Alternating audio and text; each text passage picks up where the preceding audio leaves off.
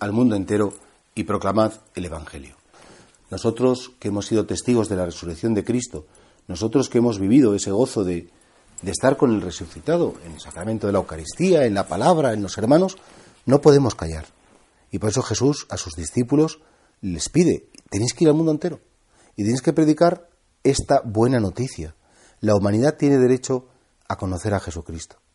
Decía Benedicto XVI, cuántas personas van por el mundo como mendigos del sentido de la existencia. No saben para qué se levantan cada día, no saben para qué luchan, no saben para qué se esfuerzan, no saben para qué se divierten. Les falta un para, un sentido.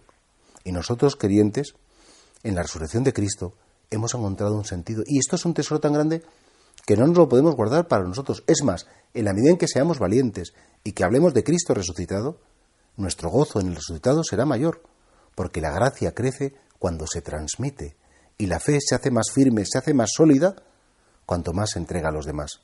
Y por eso nosotros no podemos callar.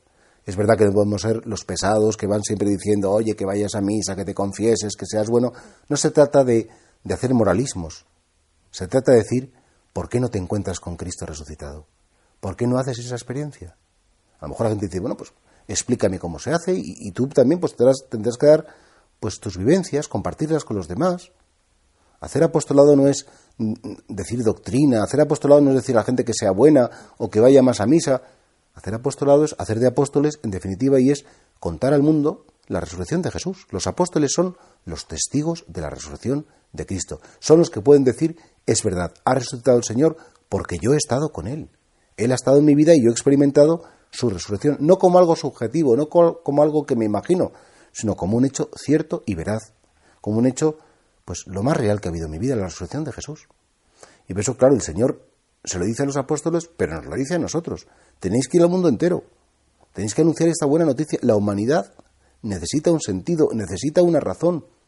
Si no, los hombres van a tener una existencia absurda, vacía, amarga, y, precisamente, pues, Jesús es la luz del mundo. Ojalá que, el Señor pues, pues nos meta ese deseo, mediante Señor, esta fe que me has dado, que es un don tuyo, yo quiero que aumente. Y sé que para aumentar mi fe tengo que transmitirla, tengo que compartirla, no me puedo callar, tengo que decir con alegría, con convencimiento, con ilusión, que es verdad, que tú estás vivo y que tú eres el que da sentido a todas las cosas que pasan en la historia de la humanidad y en la historia de cada ser humano.